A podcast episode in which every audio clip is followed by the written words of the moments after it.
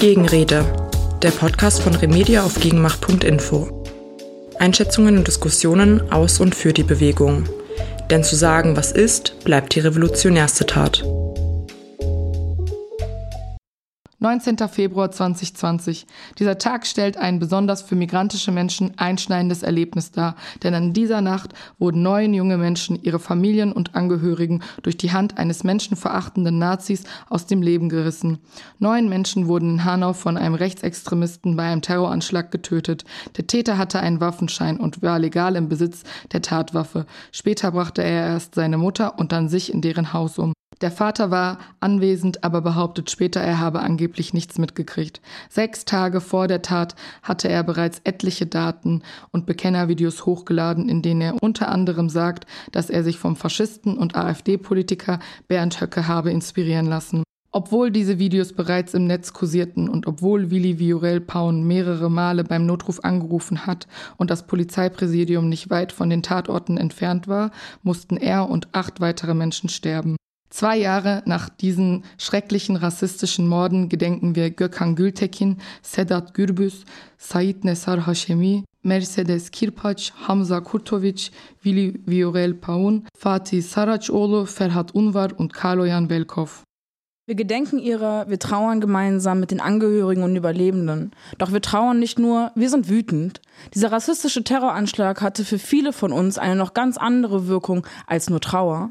Die Familien wurden zwangspolitisiert. Die Familien gemeinsam mit der Initiative 19. Februar haben Dinge aufgeklärt, die die Polizei vertuscht hat. Wo Mitschuld der Bullen und aller involvierten Institutionen glasklar wurden. Das Versagen dieses Systems, wenn es um die Sicherheit rassifizierter Menschen geht, ist so klar an den Tag getreten, dass sich vor allem eine migrantische Bewegung in Gang gesetzt hat. Weil während Deutschland Fasching feierte, trauerten wir.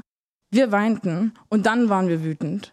Migrantische Selbstorganisation ist seit Hanau wieder ein mehr als relevantes Thema und auf diese politische Kraft wollen wir heute vor allem eingehen.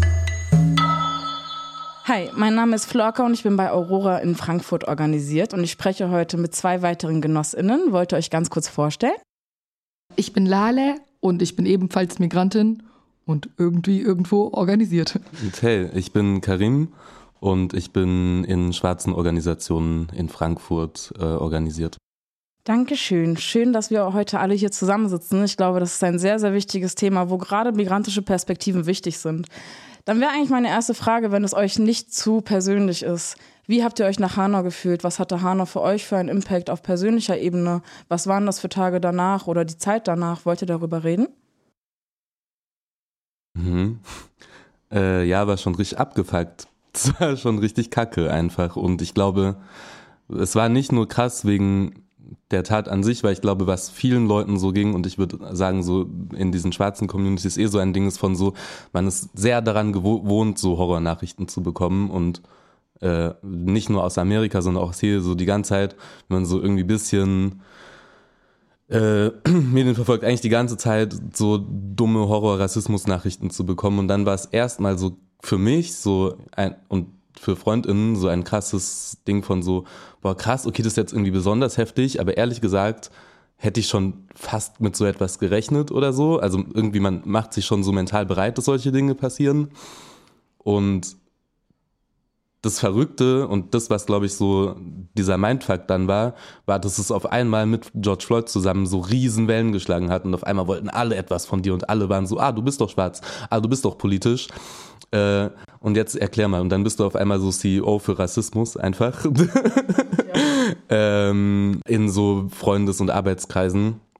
Und merkst natürlich gleichzeitig, wie irgendwie da so eine Kraft steckt und auf einmal juckt es die Leute und du bist dann auch so, einmal fühlst du dich wie so überrollt davon und das ist alles krass und du musst erstmal selber emotional damit klarkommen und dafür war aber gefühlt gar keine Zeit also für dieses Klarkommen war keine Zeit, weil man auf einmal das Gefühl hat, okay, jetzt sind alle Augen und Ohren offen, okay, jetzt müssen wir irgendwie dann auch eine Bombe da reinschmeißen und darauf reagieren und irgendwie machen und Politik und auf die Straße und so. Und das war krass, weil man dann irgendwie die eigene Zeit zum Trauern gab es gar nicht. Es gab nur so dieses Gefühl von, okay, ich bin jetzt verantwortlich, weil ich bin in den Diskursen und betroffen und die Leute hören auf einmal zu, okay, jetzt müssen wir handeln. Und das war nicht so gesund. Auf jeden Fall. Also ich glaube, bei mir war es tatsächlich ähnlich. Ich war auch nicht so, dass ich mir gedacht habe, oh mein Gott, wie kann das sein, ein Rassist, der Menschen umbringt, weil wir spätestens nach dem NSU wissen, wozu Rassisten in Deutschland in der Lage sind. Natürlich war es super schrecklich und natürlich war es was furchtbar und man war so am Boden zerstört. Man hatte so viele Emotionen auf einmal, ob es äh, jetzt Trauer oder Wut oder auch Enttäuschung ist, weil einfach, weil man sich denkt, wir leben in dieser Gesellschaft und diese Gesellschaft macht aber nichts für uns, sondern lässt uns im Endeffekt sterben so. Das hat viel bei mir mit reingespielt, aber es war eben nicht dieses, was du gerade gesagt hast, dieser Moment von, oh mein Gott, wie kann das sein? Weil ich glaube, von Rassismus betroffene Menschen, für die steht schon lange fest, wozu Rassismus fähig ist, wozu Rassisten fähig sind, wozu Menschen vor allem hier in Deutschland fähig sind, wenn sie äh, Menschen aus irgendwelchen Gründen für, also für niederer erachten als sich selbst. Und ähm, ich hatte so Momente schon richtig, richtig früh, äh, eben durch den NSU. Mein Papa hatte einen Dönerladen und damals war ich noch jünger und also mir haben irgendwie mir haben Antworten gefehlt auf diese, diesen Rassismus, der in der Gesellschaft ist. Und ich glaube eben auch, was du gesagt hast, diese Antworten kamen dann so ein bisschen zumindest durch, durch diesen Moment der Politisierung, der halt nach äh, den, den Morden in Hanau und nach George Floyd kam. Und auch, dass man gar nicht verarbeiten konnte, was diese ganzen Emotionen mit einem machen. Und ich glaube, das passiert vielen Aktivistinnen und das passiert vor allem vielen migrantischen, schwarzen, äh, Menschen, die eben auch, ja, die, die in diesem Aktivismus auch irgendwann verloren gehen, bis sie sich einfach äh, kaputt arbeiten, weil man diesen Moment von, okay, was mache ich gerade? Wie gut ist das für meine Gesundheit? Sollte ich nicht mal kurz chillen? Weil man das lange nicht hat, weil man eben, du musst handeln. Also du musst in dem Moment, und ich glaube, das wussten viele, viele Menschen, dass wenn wir jetzt nichts machen, wenn man sich jetzt nicht organisiert, wenn man jetzt nicht raus auf die Straßen geht, dann so schlimm es klingt irgendwie, aber dieser Moment kommt vielleicht nicht nochmal und dass vielleicht dadurch dieser schreckliche, diese schrecklichen Morde stattgefunden haben, dass man danach vielleicht nichts gemacht hat, dass das quasi wie so ein, wie so ein Gutschein für die Gesellschaft ist, so es gab rassistische Morde und es ist nichts passiert und dass dadurch irgendwie rassistisches Morden auch ein Stück weit mehr normalisiert wird. Voll. Und man will ja auch irgendwie diesen Zeitpunkt nicht verpassen, wo man so merkt, okay, jetzt hat es so eine Schlagkraft und dann will ich, kann man ja nicht so, wenn ich mir so überlege, okay, wie ich in zehn Jahren mich fühle, wenn ich so daran zurückdenke und du hast nichts gemacht, das geht, also, das geht nicht. Und irgendwie dann gleichzeitig aber so paradox und absurd und auch was du in dieser, deiner Anmoderation so erwähnt hast, hast dieses Ding mit so Fasching, original, die erste Gedenkveranstaltung in Hanau ich bin da hingefahren und mit dem Zug saßen so besoffene Allmanns mit Kostümen, so, die einfach so feiern und besoffen sind und Kostüme anhaben und bist so, dann siehst du, was für eine verrückte Welt das ist, in der man so lebt, wie parallel, also und dann man, so, es wird immer so von Parallelwelten und bla und ich auch viel Kritik daran, weil ich auch denke, das ist ein dick rassistisches Narrativ oft. Egal, in dem Fall stimmt es. Du sitzt in der Bahn, Leute sind so besoffen und feiern Fasching und ich bin deswegen auch aus meiner WG ausgezogen zum Beispiel, weil einfach so und das habe ich von, von anderen Freunden auch mitbekommen, dass die so krass auch Brüche im persönlichen Leben hatten, mhm. wegen Hanau, weil einfach Leute unsensibel sind, das nicht checken, das nicht checken wollen. Ich war dann bei dieser Gedenkveranstaltung, ich bin zurückgekommen, ich war richtig am Ende und ich komme nach Hause und mein Mitbewohner ist so nicht da und wir kannten uns gut, so wir sind zusammen zur Schule gegangen, wir kannten uns wirklich gut, der weiß auch, wie ich funktioniere eigentlich. Aber der hatte diese Sensibilität, also der Deutscher, der hatte diese Sensibilität nicht und er ist dann Fasching-Fan gegangen. Ich habe den so angerufen, ich war so, bist du verrückt, was machst du? Ich kann, ich komme nicht. Und er war halt so besoffen in Altsachsenhausen und hat es dann auch nicht ernst nehmen können, weil er halt besoffen und am Feiern war. Und dann war ich so, okay, ich kann. Und dann verliert man so krass auch einen Respekt vor irgendwie Menschen. Man ist dann so, hä, wie soll ich euch noch ernst nehmen? Wie soll ich euch noch respektieren?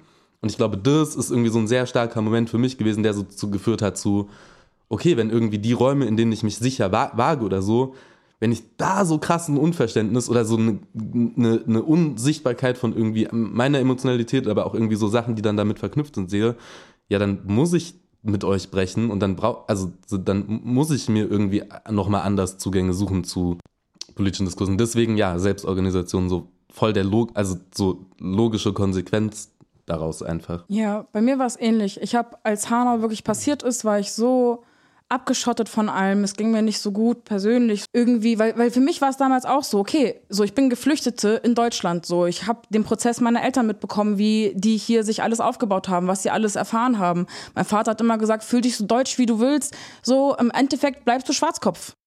Es ist Tatsache so. Und was mich dann so krass mitgezogen hatte damals, war, dass Willi zum Beispiel als Zufallsopfer galt. Er galt als Zufallsopfer, bis dann rauskam, er wollte helfen, er wollte die Leute retten, er war ein Held. Er war ein Held und er wurde von der Presse stilisiert zu einem Zufallsopfer, als wäre hier irgendetwas zufällig, als wäre in Hanau irgendetwas Zufall gewesen. Später noch die Links und so zu den ähm, Podcasts, die es schon gibt, äh, zur Verfügung stellen, wo alles, also die Kette des Versagens wirklich dargestellt wird. Aber nur um es nochmal klar zu machen, das ist kein Einzelfall. Wir schreien das seit zwei Jahren und was ist passiert? Es ist nichts passiert. Und für mich war dieser Moment von ich bin Migrantin in Deutschland und in Hanau wurden Sintese und Romja äh, ermordet. Es wurden Kurdinnen ermordet, es wurden Türken ermordet, es, wurde, äh, es wurden Bosniaken ermordet. Also es sind, es ist eine, wie hast du es mal so richtig schön gesagt? Ja, ich würde sagen, da zeigt sich irgendwie eine geteilte Diaspora-Erfahrung, die sich so, also die so ganz spezifisch für Deutschland auch ist. Das ist etwas, was es, genau, ich würde sagen, irgendwie so migrantische Strukturen in Frankreich und in Großbritannien gibt es schon auch, aber ich die sehen schon noch mal ein bisschen anders aus, einfach weil die keine, weil die keinen Nationalsozialismus hatten. Genau, und würde irgendwie sagen, dass so ein Angriff dann nicht ein Angriff auf einzelne migrantische Communities ist, sondern eben ein Angriff auf eine spezifische geteilte Diaspora-Erfahrung in Deutschland. Und darin gibt es natürlich krass viele Unterschiede und krass viele Besonderheiten, die auch total wichtig sind und auch total wichtig sind zu sehen.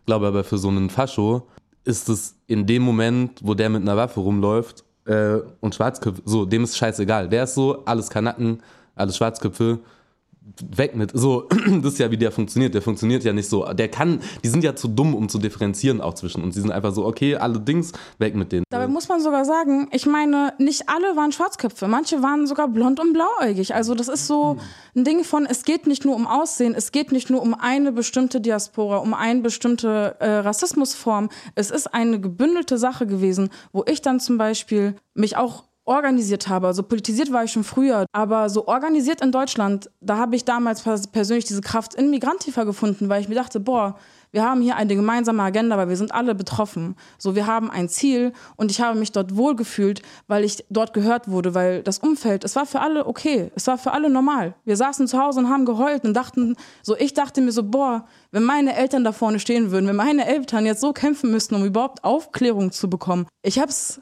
ich hab's nicht ausgehalten. So, ich dachte mir, ich muss politisch werden. Auch mein Vater häufig sagt, mach nichts mit Politik, mein Kind. Das wird nichts Gutes führen. Du bringst dich nur selber in Gefahr.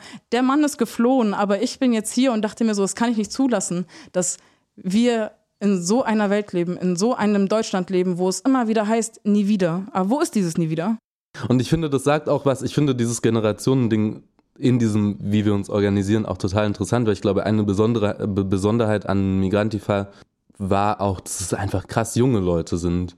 Also so, das sind Leute. total viele Leute, die, ja man, so die total jung, total neu da reinkommen und aber mit einem Feuer und mit auch so einem Ding von, wir müssen Sachen anders machen. Ich glaube schon, dass sich irgendwas so in unserer Zeit jetzt verändert hat, im Sinne von, man ist irgendwie medial vernetzter, man ist, hat ein anderes selbst, migrantisches Selbstbewusstsein. Also so in der Generation unserer Eltern bei uns äh, ist es so, die meisten Leute jetzt so in meinem Alter, die so schwarz Diaspora in Deutschland, sind so erste, zweite Generation, die hier komplett aufgewachsen, sozialisiert ist auf eine Art. Und das macht aber, glaube ich, auch einen anderen Willen, hier Kämpfe führen zu. Also mein Vater, wenn der erlebt viel Scheiße, aber er ist auch so, I go to Ghana. Mir egal, ich gehe.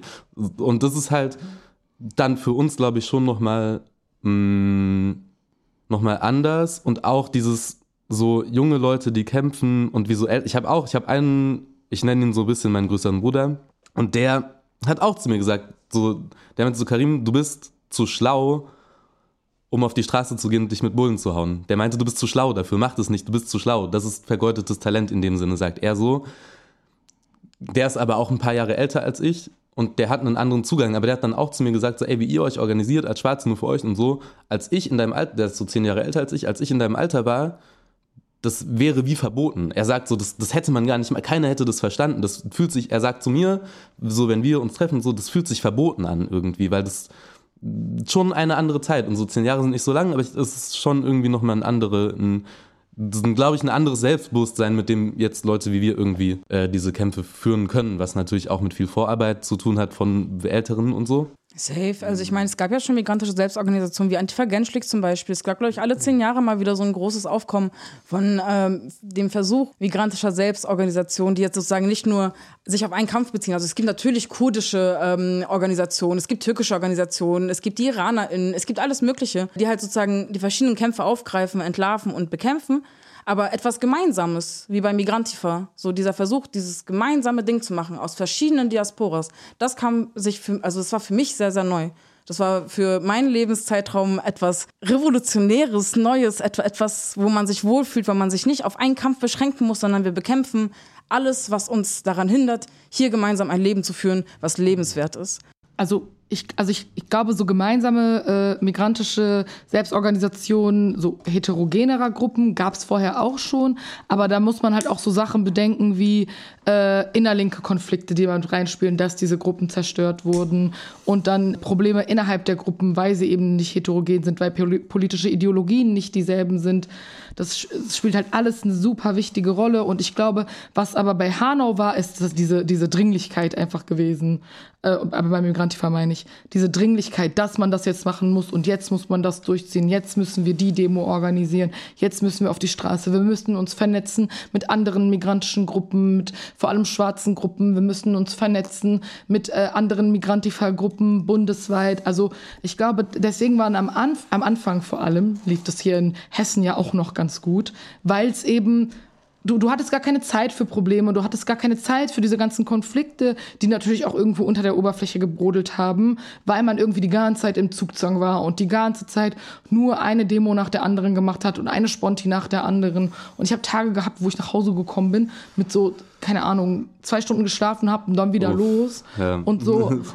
Und das ist aber halt das, was was Aktivismus mit sich bringt, dass man super viel von sich aufopfert, dass man super viel von sich auch irgendwie gibt, um eben die bestehenden Verhältnisse langfristig zu ändern, weil es unfair ist. Die Gesellschaft gerade, das ist unfair. Menschen werden aufgrund von Nichtigkeiten im Endeffekt benachteiligt, so diskriminiert ermordet. und ermordet, ja. ja. Und daran muss sich was ändern. Und bei mir war es zum Beispiel einer der Hauptgründe, weswegen ich gesagt habe, ich mache das jetzt, ich organisiere mich, ich trete einer Gruppe bei und ich gehe aktiv dafür auf die Straße, war einfach, scheiß mal auf mich. Und mein Vater ist auch so, ich gehe so, das, das bockt mich nicht, meine Eltern sind weg. Ist auch ich, schlau, also so auf denen schon, für den ja, Kopf ist besser. Ja, aber so, Mhm. Also ich werde hier wahrscheinlich noch lange wohnen mhm. bleiben. Ich werde hier noch Kinder kriegen. Mhm. Ich möchte nicht in ein paar Jahren wieder dasselbe haben, wieder irgendwie Angst gebankt auf so einen Fernseher gucken, dann von deutschen Medien gesagt kriegen, ah ja, wieder in einer Shisha-Bar. Und das ist nämlich auch so ein Ding, was du gerade gesagt hast, nicht nur äh, Menschen werden rassifiziert, sondern teilweise ja auch Orte werden komplett äh, rassistischen Stereotypen zugesprochen. Ja, ich meine, Kanaken kommen nicht in Clubs rein, aber Shisha-Bars sind so unsere, unsere Ebene gewesen, wo du keinen Kopf machen musstest, ob du da reingehörst oder nicht. Du warst da drin, das war okay. Und dann wird so ein Ort angegriffen. Genau, genau, und aber irgendwie so Schutzräume und so. Und ich glaube, das war auch ein wichtiges Ding bei Migranten, weil also irgendwie so Politik machen geht schon klar. Also man kann auch, ich habe, wird auch, also so politisch sozialisiert bin ich schon halt durch so weiße Linke. Mhm. Ähm, keine Ahnung, so, wir haben im Klapperfeld Geburtstage gefeiert, bevor ich wusste, was Politik machen ist mhm. irgendwie. Aber das ist anders und das sind schon auch, für, ich würde sagen, so in meinem Lebenslauf irgendwie so total wichtige Zugänge gewesen zu Politik und zu politischem Arbeiten. Aber es ist halt eine ganz andere Nummer, wenn du mit Leuten in einem Raum sitzt, wo du so, wo du fühlst, wieso du zusammensitzt und wo es irgendwie auch nochmal viel unausgesprochener, klarer ist, wir lassen uns nicht im Stich und wenn wir zusammen auf einer Demo sind, wir sind die Ersten, die erkannt werden. Wir sind die mit dem höchsten Wiedererkennungswert. So, ich habe Locken, jeder wird mich erkennen einfach. Mhm. So, und das ist, ja. und gab so einen geilen Moment bei einer Demo. Das war so krass eigentlich. Also ich werde es nie vergessen. Da war ein, mm, ein Bruder von mir, der hatte, wir standen so auf einer Demo, da waren so Bullen uns rum und der hat so ein bisschen so Stress bekommen. Meinte dann so zu mir so, ey, irgendwie, das hat mich gerade vor allem so Bullen sind voll in der Nähe. Und dann hat er aber so kurz gechillt und war so eine Sekunde später, aber warte mal, eine Sache ist anders. Ich bin gar nicht der einzige Schwarze hier. Die erkennen mich gar nicht direkt. Ich bin, die verwechseln mich. Ich bin gar nicht der Einzige. Und das war so ein, für mich so Also ja, Mann, stimmt, das funktioniert. Wenn wir nicht alleine sind, dann haben wir auf einmal eine viel größere Kraft so und die sind zu dumm, um uns auseinanderzuhalten. So nur Bonus. Und du gehst von einer Demo weg, ziehst dich um und diese ganzen Almanlinken sind so im Schieds, so im, im, im, im Schussfeld und ich bin so, ich bin irgendein Kanacke, der wegläuft. Lasst mich in Ruhe, ich habe nichts mit dieser linke Dings zu tun. Und das funktioniert halt so, das funktioniert. Und das ist irgendwie, ja, das ist schön. also. Dann würde ich aber auch tatsächlich äh, zu einer Frage kommen, die ich euch stellen wollen würde. Und zwar, ähm, was bedeutet migrantische Selbstorganisation für euch und warum ist sie so wichtig? Weil ihr habt gerade beschrieben, wieso nach Hanau, wie sich das angefühlt hat, das haben wir, glaube ich, alle gerade beschrieben und auch, wieso für uns die Notwendigkeit erschienen ist, uns migrantisch selbst zu organisieren am Anfang. So, was ist für euch migrantische Selbstorganisation und wieso ist sie wichtig? Also, was ich raushöre, weil was ich zum Beispiel auch sagen würde, ist, migrantische Selbstorganisation ist voll wichtig, weil du dich nicht dauernd erklären musst. Es ist voll das Phänomen, dass man irgendwie Gefühle zurückhalten soll und irgendwie objektiv diskutieren soll. Und ja, soll man auch. Man muss Argumente finden. Aber so dauernd Gefühle abgesprochen zu bekommen, Gefühle sind so ein Politisierungsmoment. Wir wollen noch eine große Bewegung werden. Wieso sprechen wir dann dauernd ab, dass Leute wütend oder traurig sein dürfen? Das ist äh, etwas, was dann eben in migrantischen Gruppen, in schwarzen Gruppen in deinem Fall, was ganz anderes ist, weil man sich eben nicht dauernd für seine Wut, für seine Trauer erklären muss, weil sie da ist und auch gerechtfertigt ist und dann eben auch als Moment genommen wird, oder? Also ich würde sagen, weil diese Trauer und diese Wut und das, was man halt empfindet, äh, was du auch gesagt hast mit dieser geteilten Diaspora-Erfahrung, es ist halt einfach auch geteilte Wut und geteilte Trauer. Deswegen wissen wir, also können wir einander nachempfinden, auch wenn wir nicht genau dieselben Diskriminierungserfahrungen gemacht haben. Deswegen würde ich auch niemals jemandem absprechen wollen, wütend zu sein und ich würde niemals jemandem absprechen wollen, traurig zu sein, weil ich auch super oft traurig und super oft wütend bin und mir auch manchmal, also so, das vor allem, also das Wichtigste bei migrantischer Selbstorganisation ist mir einfach Schutzräume schaffen, in denen ich mich wohlfühle, in denen ich politisch agieren kann. Das ist, glaube ich, so das Wichtigste und ich glaube, dieser Schutzraum beinhaltet für mich eben Menschen, die ähnliche Erfahrungen gemacht haben, die einfach relaten können, die wissen, wovon ich rede, wenn ich von Rassismuserfahrungen aus meiner Grundschulzeit berichte, die wissen, wovon ich rede, wenn ich sage, ich wurde von einem Lehrer rassistisch angegangen und die das, dieses das eben nicht in Frage stellen. Ja. Also dieses, wenn du mit, mit manchen Menschen drüber redest, dann immer dieses echt, wirklich und dann denke ich mir so, das sind Erfahrungen, die ich mache, die mich für mein Leben so gezeichnet haben wer bist du, das jetzt zu hinterfragen, weil du aber einen netten Lehrer hattest, blond und blauäugig bist und Lisa heißt. So. Natürlich machst du nicht dieselben die. Erfahrungen wie ich. Und wie gesagt, ich werde niemals dieselben Erfahrungen wie andere Menschen machen, die in anderen Diskriminierungsverhältnissen sind, so. Aber ich, ich kann dazu ich kann dazu beitragen, dass sich alle Menschen irgendwie wohler fühlen in bestimmten Räumen. Ich kann dazu beitragen, dass ähm, Sprache gesprochen wird, die nicht diskriminierend ist. Ich kann dazu beitragen, dass quasi eine Basis vorhanden ist, damit Menschen, die in anderen Räumen, vor allem in linken Räumen, die auch super oft rassistisch sind, in denen super viel antischwarzer Rassismus, in denen super viel antimuslimischer Rassismus vor allem vorkommt, dass in so, also ich kann solche Räume schaffen, damit Politik machen für diese Menschen auch angenehmer einfach ist, weil das eben auch für viele migrantische Menschen, die in auch in eher so weißen Strukturen unterwegs sind, das ist super auslaugend einfach und kräftezerrend, sich dann, wie du gesagt hast, sich mhm. immer wieder erklären zu müssen und immer wieder irgendwie auf bestimmte Sachen hinweisen zu müssen und dann bist du halt in diesen Gruppen plötzlich dann der CEO of Racism so. Und das ist, glaube ich, in migrantischen Gruppen, wenn sie natürlich richtig ausgeführt werden, und das ist auch nochmal so eine Sache, mhm. Safe. Ähm, Safe. ist für mich weniger der Fall, weil ich zum Beispiel die Hoffnung habe, dass wir mehr darauf achten, dass sich alle Menschen irgendwie wohlfühlen in einem Raum, ja. Auf jeden. Und ich würde irgendwie schon sagen, so was du sagst, ist so der erste wichtigste Grundstein für noch was viel Größeres, meiner Meinung nach. Und zwar, genau, um das irgendwie wegzuholen von so dieser persönlichen Erfahrung. Du machst mit solchen Räumen halt auch ganz andere Diskurse möglich erst. Also ja. so, wenn, wenn ich in einem Raum voller Leute bin und ich würde, genau, irgendwie schon auch sagen, man hat halt Bildung jetzt mal unabhängig begriffen von irgendwie so institutioneller, akademischer Bildung, hat man in als politische Person in dieser Diaspora man hat irgendwie eine andere Form von gesellschaftlicher Bildung durchlebt. Und wenn ich in einem Raum voller Weißer sitze, die diesen Bildungshorizont äh, nicht haben, dann kann ich ganz, ganz viele Gespräche und ganz, ganz viele Diskurse, politische Diskurse gar nicht führen. Und es fängt an bei natürlich irgendwie persönlichen Erfahrungen in Deutschland und es hört auf bei politischen Diskursen, die in unseren Heimatländern äh, stattfinden. Mhm. Und davon haben die halt keine Ahnung, weil das viel und kompliziert und interessiert auch nicht so richtig. Und ich würde sagen, das ist so für mich auf jeden Fall eins der wichtigsten Dinge, weil dieses, genau, so dieses sich wohlfühlen und sowas, das macht es erstmal möglich, aber am Ende ist es immer noch politische Arbeit und ich gehe da nicht hin, um so zu chillen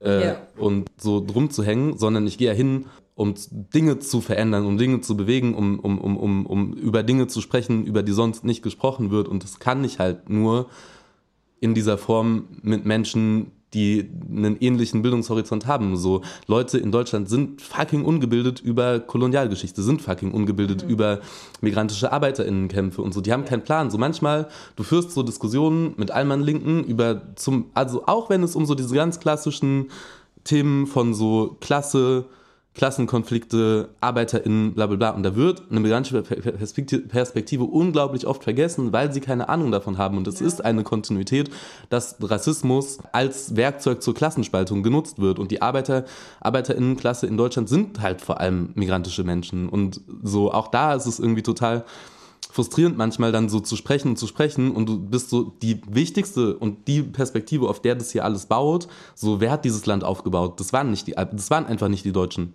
So das waren die GastarbeiterInnen. Das waren die GastarbeiterInnen, das war ein Kolonialerbe, das war dieser ganze Scheiß so. Und das ist irgendwie dann manchmal krass, du redest irgendwie politisch und dann redest du nur über Deutsche, so in Deutschland und so. Und das ist irgendwie so, Nein, Mann, das ist halt nicht alles und das ist auch nicht alles, was dieses Land politisch ausmacht. Und diese Diskurse sind so wichtig und ohne die kannst du auch keine Politik machen, meiner Meinung nach, die fruchtet.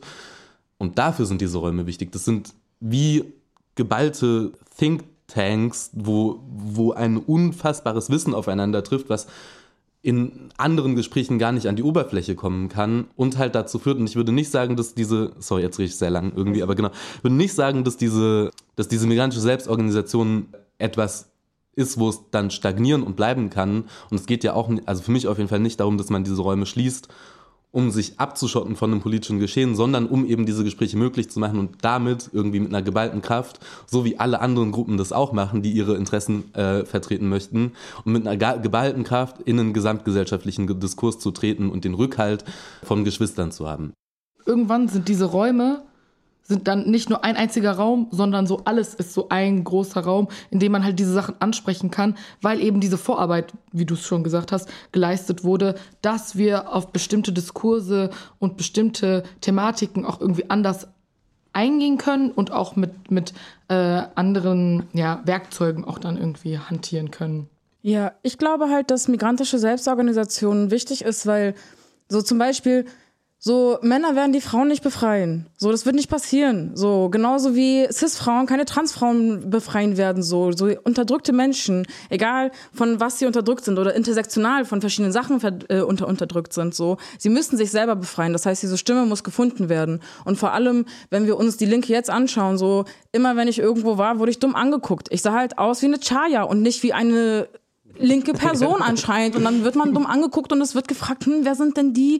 Und ich finde, dass diese Räume möglich gemacht werden müssen. Gleichzeitig habe ich mir aber auch häufig die Frage gestellt, weil ich bin zum Beispiel eine Person, ich bin weiß, ich bin aber migrantisch und ich habe eine Fluchterfahrung, aber an sich bin ich weiß. Und zum Beispiel international gesehen äh, habe ich super krasse Privilegien gegenüber von schwarzen Menschen zum Beispiel oder anderen äh, People of Color. Und trotz dessen ist es hier für mich eine, fühle ich mich hier zugehörig, trotz meiner Privilegien, weil ich trotz dessen auch nicht in Deutschland so extrem privilegiert bin.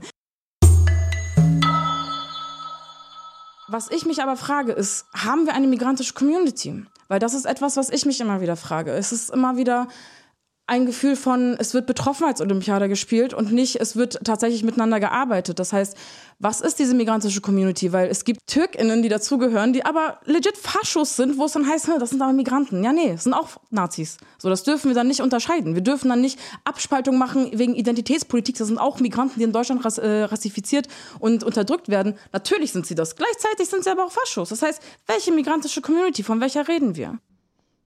Also ich glaube, ich würde eine Sache sagen, nur weil es halt super viele faschistische Menschen innerhalb migrantischer Gruppen gibt, würde ich nicht sagen, dass es keine migrantische Community gibt. Mhm. Ich glaube, die gibt es sehr wohl. Ich glaube aber, sie ist noch sehr, sehr jung. Ich glaube, die Menschen, die so erste, zweite Generation da sind, dass die sich noch nicht so miteinander vernetzt haben und dass es aber gerade äh, einen Moment gibt, in dem diese migrantische Community entsteht für mich. Also ich, ich würde persönlich sagen, ich habe schon eine kleine migrantische Community, die auch sehr heterogen ist, wo sehr, sehr viele Menschen mit vielen verschiedenen Betroffenheiten drin sind. Ja, also ich würde sagen, es gibt diese migrantische Community. Ich glaube, sie entsteht äh, gerade und wird auch immer größer. Und ich glaube, das liegt halt auch eben daran, dass es äh, diesen gemeinsamen politischen Kampf mittlerweile gibt. Und davor mhm. haben halt einzelne Communities ihre eigenen Kämpfe gekämpft und hatten auch ihre eigenen Feinde teilweise. Zum Beispiel kurdische und linke türkische Bewegungen haben dann gegen äh, Boskurds gekämpft. So. Und ich glaube, jetzt haben wir das klingt ein bisschen weird, aber wir haben so einen gemeinsamen Feind. Das ist der Staat. Es gibt auf jeden Fall eine migrantische Community. Ich sehe die vor allem in so popkulturellem, also für mich tritt die vor allem so in der Popkultur auf. Ich würde sagen, irgendwie alles, was musikalisch, medienmäßig ähm, erfolgreich und bei jungen Menschen erfolgreich ist, ist migrantisch geprägt und es ist migrantische Community, die das macht. Und ähm, das ist nicht explizit politisch immer, aber es ist für mich schon ein politisches Moment irgendwie. Und man, also wir leben in Frankfurt. In Frankfurt sind fast 50 Prozent äh, der Menschen nicht Deutsche einfach. Das sagt schon etwas. Und dann ist die Frage, genau, wie Sie so sagen, Frankfurt ist migrantisch. Frankfurt ist nicht weiß. So, und das sieht man dann halt nicht und das ist ein Problem. Man sieht es nicht in den Strukturen, man sieht es nicht in den, in den Häusern, in denen irgendwie Gesellschaft verhandelt und gezeigt wird, damit man nicht Theaterhäuser, damit man nicht Kunsthäuser, so diesen ganzen Scheiß. Die Frage ist halt, ist diese migrantische Community politisch aktivierbar? Und das ist ein Problem, aber wir lösen das noch. Und ich glaube, genau, also genau, so, nein, ist sie gerade nicht unbedingt. Die war schon mal aktivierbar. Ich glaube, die wird auch wieder aktivierbar sein. Ich glaube, das braucht sehr, sehr viel kluge, und langatmige, langatmige Basisarbeit, das ist nervig, aber das muss halt gemacht werden. Und das kann auch sehr schön sein, also so mhm. Straßenfeste, gemeinsame, gemeinsame äh, Barbecues und sowas. Ey, das ist geil und das ist wichtig und das ist auch eine Art von Care-Arbeit, die wir untereinander leisten müssen. Ich glaube, es ist halt so lose aktivierbar und ich glaube auch die letzten zwei Jahre und das ist ein großes Problem dadurch, dass es irgendwie so ein paar wenige Leute waren, die extrem viel arbeiten mussten, mhm. hat es halt krass ausgebrannt und es hat Leute krass auseinandergenommen und es ist einfach so nicht möglich, politische Arbeit ohne, ohne Emotionen zu leisten. Und es geht aber den Leuten ans Herz und an die, an, an, an das Innerste. Und das ist etwas, was wir, glaube ich, in Zukunft, aber so, wir lernen daraus. Und ich würde schon auch so, Mann, wir haben in den letzten zwei Jahren extrem viel gelernt über Selbstorganisationen. So, wir sind nicht in bestehende, bestehende Strukturen reingegangen, haben uns mhm. darauf ausgeruht und darin unsere politische Arbeit gemacht, was auch hätte funktionieren können. So, ich hätte, man hätte zu Copwatch gehen können, man hätte zu Seebrücke, blablabla, man hätte zu Project Shelter gehen können und da irgendwie Politik mitmachen können. Aber Organisation und Kämpfen heißt für mich vor allem, ich muss eigentlich alles selbst können, weil ich nicht auf weiße Mehrheitsgesellschaft vertrauen kann. Auch nicht in linken politischen Kreisen. So, ich muss eigentlich alles selbst können, alle Ressourcen mir einverleiben, um diese Kämpfe selber zu führen. Und ich finde, das haben wir in den letzten zwei Jahren gemacht und machen wir immer weiter. Und dafür hat es sich auf jeden Fall äh, gelohnt zu kämpfen. Und dafür hat es sich auch gelohnt, in einen Burnout zu geraten. Und dafür hat es sich auch gelohnt, auf die Fresse zu bekommen. Und wir haben viel auf die Fresse bekommen. Und es gab ein paar zu viele Demos, wo ich mit blauen Flecken weggelaufen bin. Aber wir sind besser geworden. Was ich halt ähm, auf jeden Fall irgendwie herauskristallisieren möchte, ist so, ich denke, migrantische Selbstorganisation ist in dem Sinne wichtig, weil vor allem Menschen, die betroffen sind, die haben nicht zwei Kämpfe zu kämpfen. Wir haben keine Zeit dafür, in unseren Orgas äh, über Rassismus zu diskutieren, wenn weiße Leute in diesen Orgas das nicht einsehen wollen. So, das ist zu viel. Wir haben Demos und Kundgebungen organisiert jeden Monat so zu Hanau. Als halbes Jahr Hanau war ein Jahr Hanau. Das war so eine Doppelbelastung, weil wir nicht nur diesen ganzen Stress vom Aktivismus haben, den natürlich auch andere weiße Genossinnen haben, sondern wir haben gleichzeitig die Trauer und die Wut, die uns selber auch noch betrifft. Das heißt, uns wurde dauernd irgendwie gesagt, du musst das jetzt hinbekommen und wir müssen das jetzt hinbekommen. Aber wo, wo hatten wir Zeit, um, um richtig zu trauern? Wir standen alle gemeinsam an ein Jahr Hanau, das weiß ich noch, bei der, in Kesselstadt zur Gedenkkundgebung. So, da gab es Migrantifa gar nicht mehr. Wir standen trotzdem alle zusammen dort. Wir waren alle dort und haben geweint und haben, und haben, waren für uns dort und haben gemeinsam, ja, getrauert. Und das war, das war so ein wertvoller Moment, den man nicht zerstören darf, weil man eben nicht vergessen darf, dass wir alle anders in diese Gesellschaft eingebettet sind und alle andere Erfahrungen machen und dann eben diesen Kampf doppelt zu kämpfen, das fand ich am Anfang sehr, sehr schwierig. Trotz denke ich, dass eine migrantische Selbstorganisation, wenn sie es nicht schafft, eine gemeinsame inhaltliche Linie zu finden, gewisse Dinge auszudiskutieren, dass sie dann auch brechen wird. Eins der wichtigsten Dinge, die ich gelernt habe in den letzten zwei Jahren, ist zwei Sachen. Ist einmal so dieses, das ist scheiße anstrengend, man wird richtig sauer auf Leute sein, die man sehr, sehr gerne hat. Aber es ist auch okay und man kommt auch wieder raus. Und ich glaube, das ist so das Wichtigste zu lernen, so dieses in diesen Kämpfen. Man solidarisiert sich, man findet Parallelen, man findet ähm, Gemeinsamkeiten und darin zu lernen, auszuhalten, dass wir trotzdem alle krass unterschiedlich sind und dass wir uns mies, mies, mies, mies abfacken können. Und es ist so, ich teilweise habe ich gekotzt auf Leute. Ich habe so einen Hals geschoben, auch auf Leute aus den eigenen Strukturen. Aber das ist das auszuhalten und damit irgendwie einen Umgang zu finden und zu wissen, wir haben was Größeres, woran wir arbeiten und wir reißen uns zusammen und wir kriegen das irgendwie auch wieder hin, uns immer wieder an einen Tisch zu setzen und immer wieder und Dinge aus dem Weg zu schaffen und so. Weil wir auch jedes Mal wieder zusammenkommen zu diesen Themen. Weil kein Schwein da draußen juckt es. Auf jeden. Und ich merke so jetzt, wir, als wir uns jetzt so getroffen haben, wieder mehr zu, zu diesen Themen. Ich habe auch dann so gemerkt, so, ich brauchte auch meinen Abstand, ich brauchte auch meinen, so für mich sein, andere Dinge machen. Und gleichzeitig merke ich, was für eine krasse, wie viel es mir jetzt, wie viel es mir bedeutet, wieder zusammenzukommen, wie viel es irgendwie emotional macht, zu merken, so krass, man, die Leute sind immer noch am Start und wir funktionieren auch miteinander. Und das ist so, das wird, du bist so, diese politische Ding, das, das ist wie eine Krake und auf einmal, und du bleibst so da drin und das ist so wie in einem Spinnennetz. Aber es ist gut. Mhm. Aber die schönen Momente, die geben uns ja Entlohnung. Mhm. So, ich, ich, ich liebe es daran zu denken, wenn wir auf einer Spront die tausend Leute auf einmal zusammenbekommen haben und durch die Boah. Zeit gelaufen sind. Das war, das war verrückt. Das war, das war im letzten Moment geplant. So keiner von uns hatte so viel Ahnung und trotzdem haben wir es gepackt. Wir haben die Wut auf die Straßen gebracht. Wir haben die Leute mobilisiert, weil wir sie da gepackt haben, wo es wichtig ist. Und zwar bei den Gefühlen. Nicht bei irgendwelchen Theorien, die kein Schwein versteht.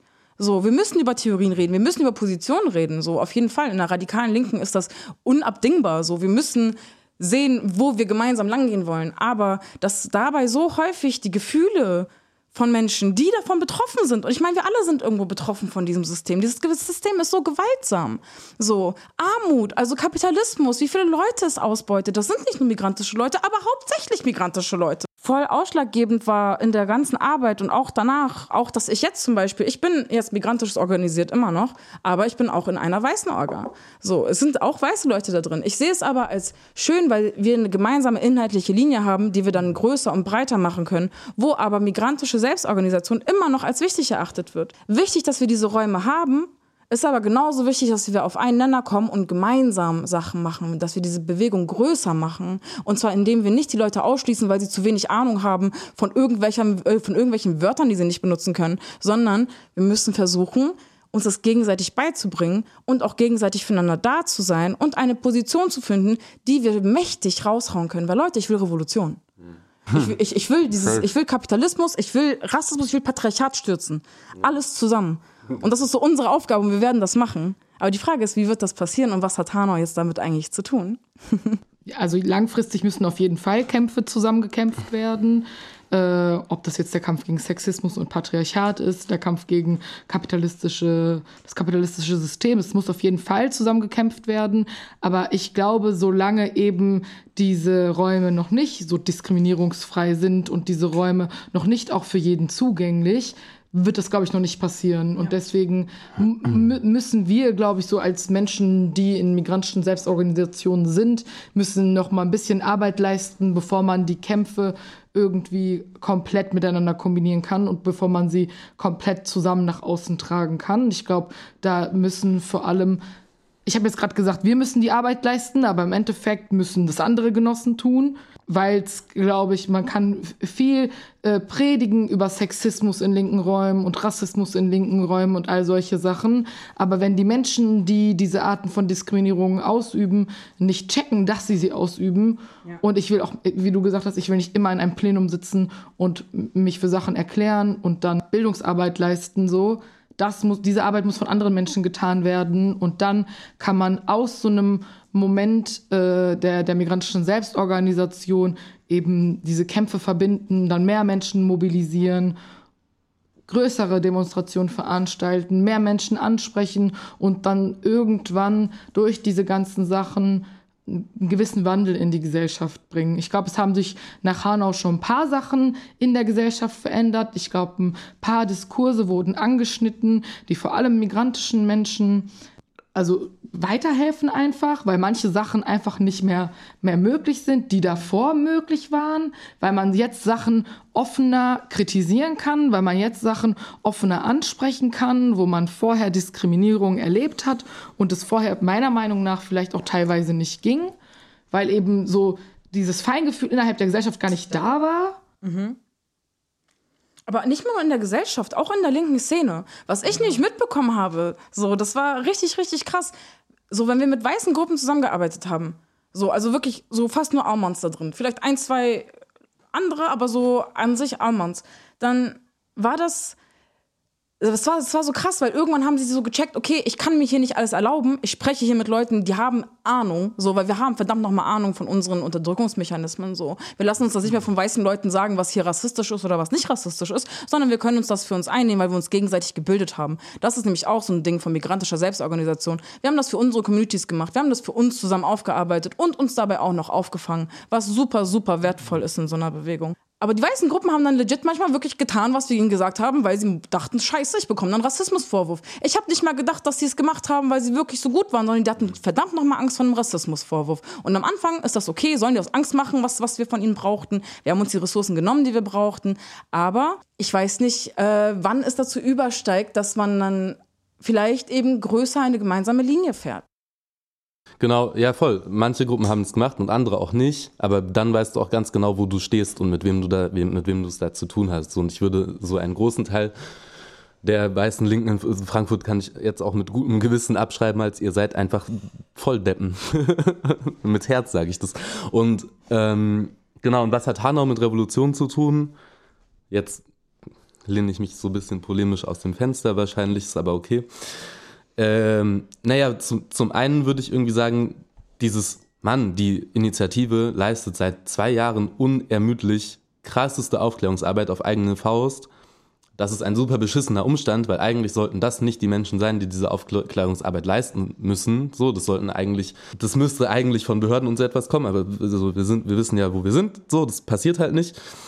Deswegen irgendwie dieses Ding von so, die machen so krasse Aufklärungsarbeit seit äh, zwei Jahren und das ist aber gleichzeitig so ein, für mich ist Hanau und die Initiative sind so ein Gradmesser daran, wie in Deutschland mit Faschismus und mit, mit, mit, äh, mit Rassismus umgegangen wird, nämlich gar nicht. Und so, und so irgendwie dann so gleichzeitig diese krasse Arbeit von der Initiative zu sehen, äh, parallel dazu diese unfassbar schwer malenden Mühlen dieser Demokratie, die es halt nicht gebacken bekommen, angemessen zu reagieren, die es nicht gebacken bekommen, die Leute anständig zu entlasten, so diese Mann, so die Aber Leute. sie wollen es ja auch nicht. Ja, nee, es sind Leute, inhärent rassistische Systeme, die Safe. das auch gar nicht wollen. Ja, aber das Ding, guck mal, die Leute sind einfach arbeits- und du, du bist schwerst traumatisiert, bist arbeitsunfähig und kriegst aber nicht ordentlich Geld, um irgendwie so dein Trauma zu bewältigen, geschweige denn in dem Sinne wieder arbeits- und gesellschaftsfähig zu werden. Und ich weiß nicht mal, ob das funktioniert. Ich weiß nicht, ob so eine Art von Trauma überhaupt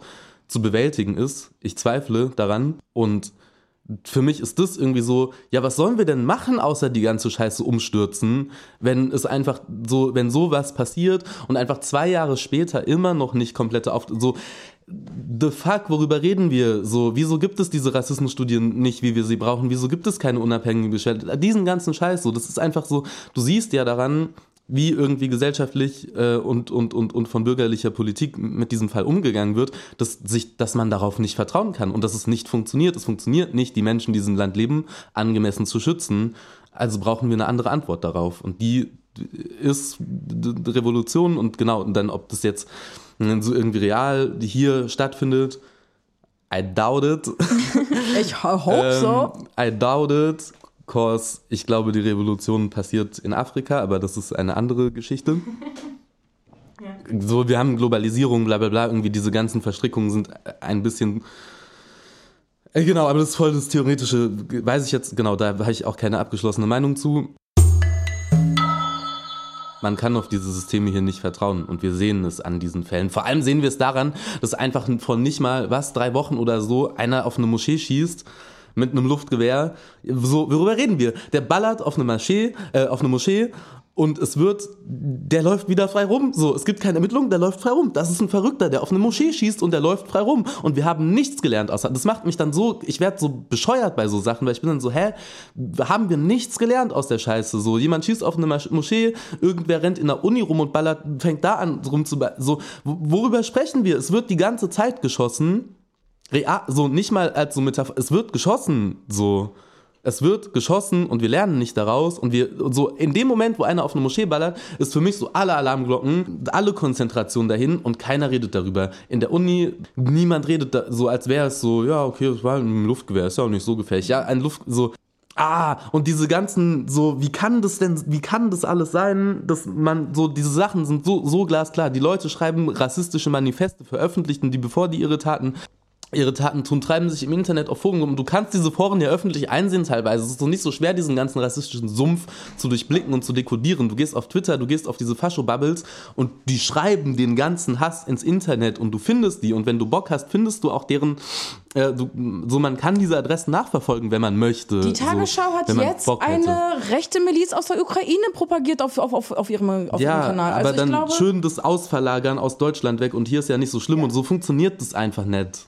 Nee, tut es auch nicht. Und äh, dieses Nichts funktionieren, wir haben das letztens schon mal so irgendwie zusammengefasst. Hanau hat uns vielleicht politisiert, aber das Nichtstun danach hat uns radikalisiert. So, jedes Mal, wenn was Neues rauskam von Hanau, jedes Mal, wenn neue Erkenntnisse kamen, wie Etris der erzählt hat, dass er als Schutzschild genutzt wurde von von den äh, Rettungskräften, von der Polizei. Was ist das denn bitte für eine Aussage? Wie kann es sein, dass dann während diesem Ausschuss ein Politiker an seinem Handy sitzt und Zeitung liest, während er so eine Geschichte erzählt? Also aus dem Tablet, oh Gott. Der Huren, alle. Ja.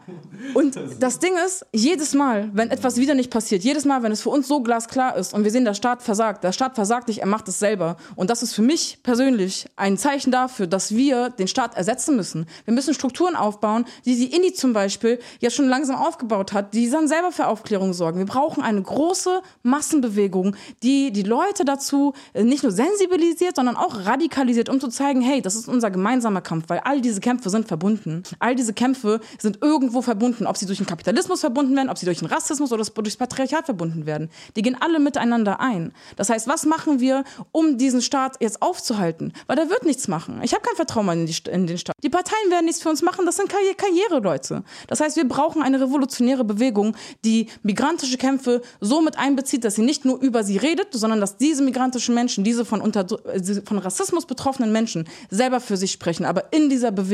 Ja, und ich würde auch, und ich finde es auch wichtig, diesen politischen Begriff dann nochmal zu überdenken. So, was bedeutet politisch sein? Was bedeutet es, eine politische Gruppe zu sein? Für mich bedeutet eine politische Gruppe zu sein oder ein Polit, und es ist so voll, was du sagst, einen politischen Prozess zu machen, bedeutet nicht, über Politik zu sprechen, über Politik nachzudenken. Es bedeutet, politische Menschen, die politische Subjekte sind, arbeitsfähig zu machen. Politisch ist eine Arbeit dann, wenn sie aus politischen Positionen heraus gemacht wird und nicht theoretisch über Gesellschaftsprozesse nachdenken. So, das kommt dann dazu. Und ist auch wichtig, aber halt nicht so, hauptsächlich. Das schließt Leute aus. Das kommt dazu, aber es ist halt nicht, ja, und es ist auch einfach nicht politisch, also das ist für mich nicht politisch. Ich denke dann immer aus so einer künstlerischen Perspektive, so wie schafft man politisch Kunst und politische Kunst, ey, so oft, das ist der dümmste Scheiß, es ist so oft so verblendet, so dumm und dann letztens ein Stück gesehen in den Kammerspielen die dann so die Arbeit, den Arbeitstrott im Büro als so das Schlimmste, was dir in Deutschland passieren kann, dargestellt haben. Weil es halt so von so einer weißen Regisseurin, für die und ja, Mann, das ist scheiße und das nervt und das macht Leute depressiv und kaputt. Aber das ist nicht die Lebensrealität von meinem Vater. Mein Vater schiebt acht, der macht so, der macht zwölf Stunden Nachtschichten für 13 Euro und arbeitet sich bescheuert und der ist über 50. Mhm. Das ist was Ausbeutung. Das ist Ausbeutung. Das ja. ist was Ausbeutung ist. Und der will jetzt zum Beispiel bei sich so einen Betriebsrat gründen und so, und das ist politisch. So, ja. der kommt aus einer politischen Position, der ist politisch gefegt des Todes, das ist politisch. Dass er einen Betriebsrat gründen will, dass er so denkt, das ist politisch. Ja, weil die Leute müssen verstehen, dass Linkssein nicht Szene sein ist. Es geht nicht darum, einfach nur in der Szene zu verharren und sich zu separieren und zu sagen, wir machen jetzt unser eigenes Ding. Weil es ist nicht unser eigenes Ding, es geht uns alle was an. Wir müssen versuchen, rauszukommen aus diesem, wir labern nur und wir machen nur symbolisch Demos. Wir müssen in die Arbeitskämpfe mit reingehen. Und zwar so, dass sich die Leute auch nicht verarscht fühlen von unserem Rumgelaber mit unseren großen Wörtern und unseren großen ideologischen Sätzen, die sind wichtig und die haben auch Grundlage so, aber sie sind nicht in erster Linie relevant für Leute, die jetzt wirklich ausgebeutet werden da draußen. Und das ist einfach etwas, wo wir die Leute rausholen müssen, wo wir halt aktiv werden müssen als Bewegung. Nur die Frage ist, wie nehmen wir die Macht, die aus, also diese Kraft, diese Wut, diese, diese Erkenntnis, vor allem jetzt auch nach Hanau, wie nehmen wir sie und wandeln sie um? Wir waren im Bericht des Verfassungsschutzes. So, wir werden hier äh, kriminalisiert dafür, dass wir versuchen, für unsere Rechte zu kämpfen. Ja, du, ja. Weil deutscher Staat parallel für seine eigenen Rechte kämpft. Und damit meine ich Nazis. Ja. Ja. ja, weil jetzt dürfen sie ja nichts mehr sagen. Jetzt dürfen ja weiße Leute nicht mehr reden. Das ist alles Bullshit. So, ich persönlich halte nicht so viel von Identitätspolitik in dem Sinne, dass ich sage, hm, da ist eine migrantische Person, die soll jetzt auf jeden Fall reden, weil nicht jede migrantische Person hat was zu sagen. Aber so, man muss sein Place wissen in so einer Bewegung. Man muss wissen, wann man reden sollte und wann nicht.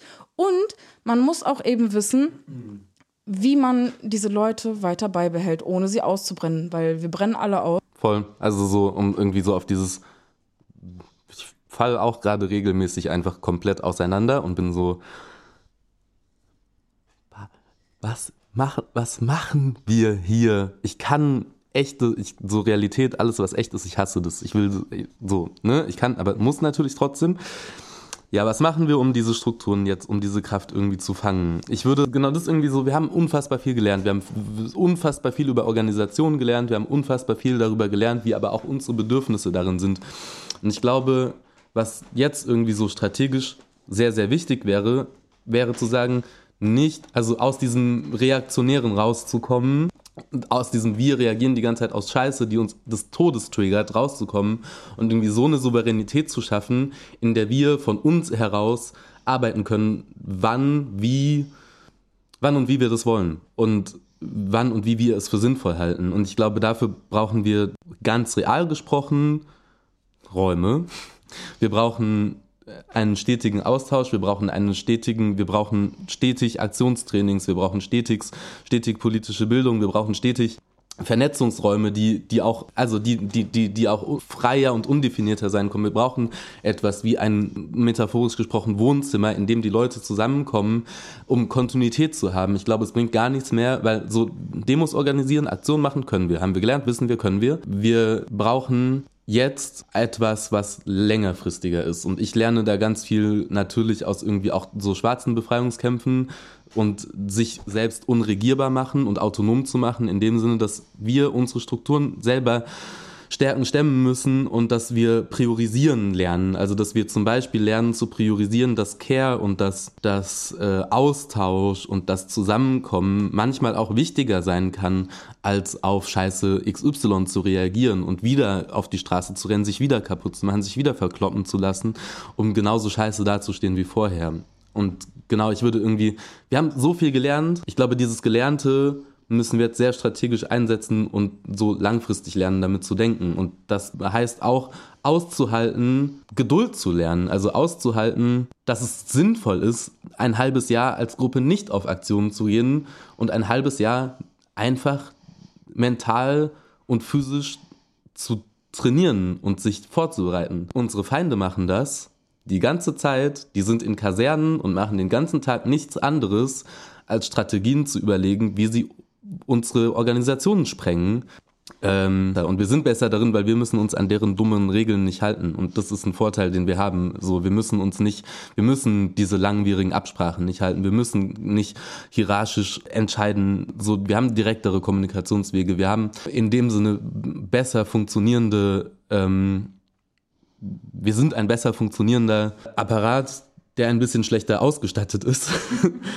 Ja, ich glaube, also um für bessere Ausstattung brauchen wir auf jeden Fall auch finanzielle Ressourcen. Ja, ich glaube, das ist auch nochmal super wichtig. Und ich glaube tatsächlich, dass so dass die Zukunft von so migrantischer Selbstorganisation vor allem auch in der Kinder- und Jugendarbeit liegt. Also, dass wir unsere Kinder und Jugendlichen bilden müssen, unsere Kinder und Jugendlichen, denen die ganzen Sachen, die wir jetzt schon wissen, die ganzen Sachen, die wir schon in diesen ganzen zwei Jahren oder auch schon länger, je nachdem, wie lange man wie politisch aktiv ist, dass man diese Sachen diesen Menschen mitgeben muss. Man muss ihnen äh, quasi diese, dieses, wie heißt das? Dieses Bewusstsein für wie werde ich wie, wo unterdrückt, das muss man den Leuten mit auf den Weg geben, damit die sich eben auch dann wieder selbst befreien können und damit die aber auch wieder äh, Menschen politisieren können, damit wir, damit die sich gegenseitig bilden können, damit wir uns gegenseitig bilden können, weil ich glaube, das ist so eine der, der größten Stärken, die politische Selbstorganisation mit sich bringt, eben das Voneinanderlernen und aber auch dass man selber einen gewissen Bildungsschatz hat, den man anderen Menschen weitergeben kann. Und ich glaube auch, äh, Stadtteilarbeit ist super mhm. wichtig. Stadtteilarbeit in, in Vierteln, in denen äh, viele migrantische Menschen sind, das ist super, super wichtig. Meine Mama hat immer gesagt, mhm. weil du Kanake bist, und sie hat nicht Kanake gesagt, aber weil du Kanake bist, musst du immer doppelt so viel arbeiten wie die anderen Menschen um genau denselben Output davon zu haben. Ich will aber in einer Gesellschaft äh, leben, in der ich genauso viel mache und auch dann genauso viel kriege, weil mir das zusteht. Ja. Und ich hasse Arbeit. Ich möchte einfach nie wieder arbeiten. Wisst ihr, es ist ja auch sorry. einfach so ein und nee, nicht sorry, es ist so.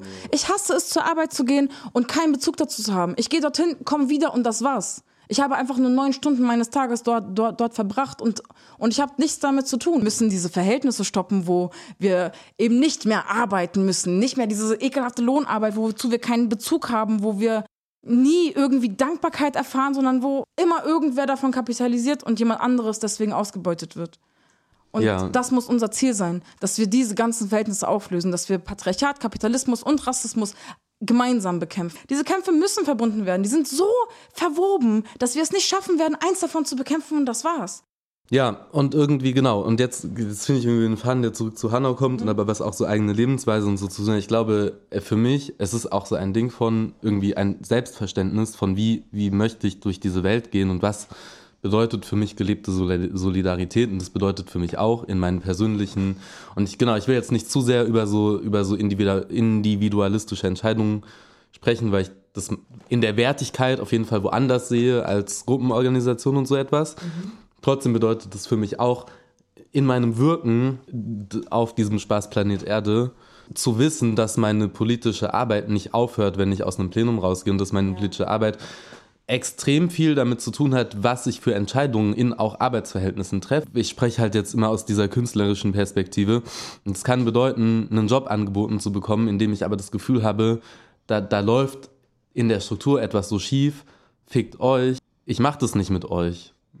Ich mache das auch nur noch mit Leuten, bei denen ich weiß, die stärken in dem Sinne die Bewegung und den Kampf und ähm, dabei auch irgendwie nicht zu vergessen, dass, dass äh, wir werden irgendwie gesellschaftlich wirksam und wir haben damit, und ich finde diesen Verantwortungsgedanken sehr schwierig, aber in dem Moment, wo ich öffentlich arbeite und in dem Moment, wo ich auf der Straße oder auf den Bühnen arbeite, ist es, hat es für mich schon auch was mit einer gesellschaftlichen Verantwortung zu tun. Ich würde nicht sagen, dass ich die immer tragen möchte und immer tragen kann. Safe nicht. Vor allem in der Kunst, safe nicht, will ich auch nicht aber ich bin mir derer bewusst und wenn ich sie nicht trage, dann ist das auch eine bewusste Entscheidung. Dann muss ich auch damit irgendwie umgehen und dann muss ich damit auch irgendwie lernen, in den Spiegel zu gucken. Mm. Und konkret für so politische Arbeit, keine Ahnung. Es gab so eine Demo in Frankreich, die mich krass inspiriert hat, in der einfach Sachen klarer waren. Die ersten 15 Reihen waren schwarze und die standen da und haben gerufen, weiße nach hinten und die Leute haben es gemacht.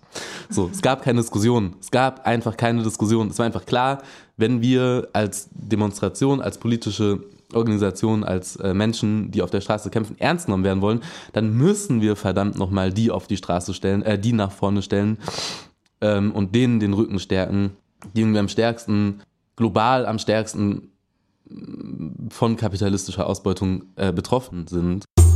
Ich hoffe, dass Menschen, die zuhören konnten, sich da irgendwie drin wiederfinden können, auch wenn es dann irgendwie mal Ausschweifungen in so Kopfgebumse gibt. Ich glaube, das ist manchmal aber auch irgendwie nötig und wichtig. Ich glaube, es ist auch okay, wenn äh, solche Diskurse immer wieder geführt werden müssen, um irgendwann verständlich und also so es ist auch normal, wenn irgendwie nicht alles zusammenhang und super logisch erscheint erstmal. Und ich glaube, was wichtig wäre, ist noch einmal zu sagen, dass es super viel, super wichtige äh, Bildungsmaterialien rund um Hanau gibt, rund um migrantische Organisationen gibt, äh, die wir verlinken, in wo auch immer man äh, diese Show Notes hinpacken kann. Danke fürs Zuhören. Vielleicht noch geht auf Gedenkveranstaltungen, geht auf Demos bezüglich zu Hanau, fragt eure migrantischen Freundinnen, äh, Genossinnen, ob es ihnen gut geht, ob sie irgendwie Unterstützung bei irgendwas brauchen, weil das ist gerade eine super schwere Zeit für super, super viele Menschen. Das zerrt ungemein an den Nerven. Und ich glaube, vor allem Menschen, die gerade keine Betroffenheit da hingegen haben, sollten da ein bisschen nachsichtiger und ein bisschen, nicht nachsichtig, aber einfach sensibler sein für ihr Umfeld. Spendet an die Initiative 19. Februar, an die ähm, Ferhat Unvar Bildungsinitiative. Äh, schaut, wo ihr helfen könnt. Wenn ihr privilegiert seid, reiche Eltern habt oder selber sehr gut Geld verdient, dann seid ihr erst recht in der Position dazu, hier zu unterstützen. Schaut, wie ihr helfen könnt, wie ihr euch solidarisieren könnt. Lasst euch gegenseitig nicht alleine. Und ganz wichtig, organisiert euch.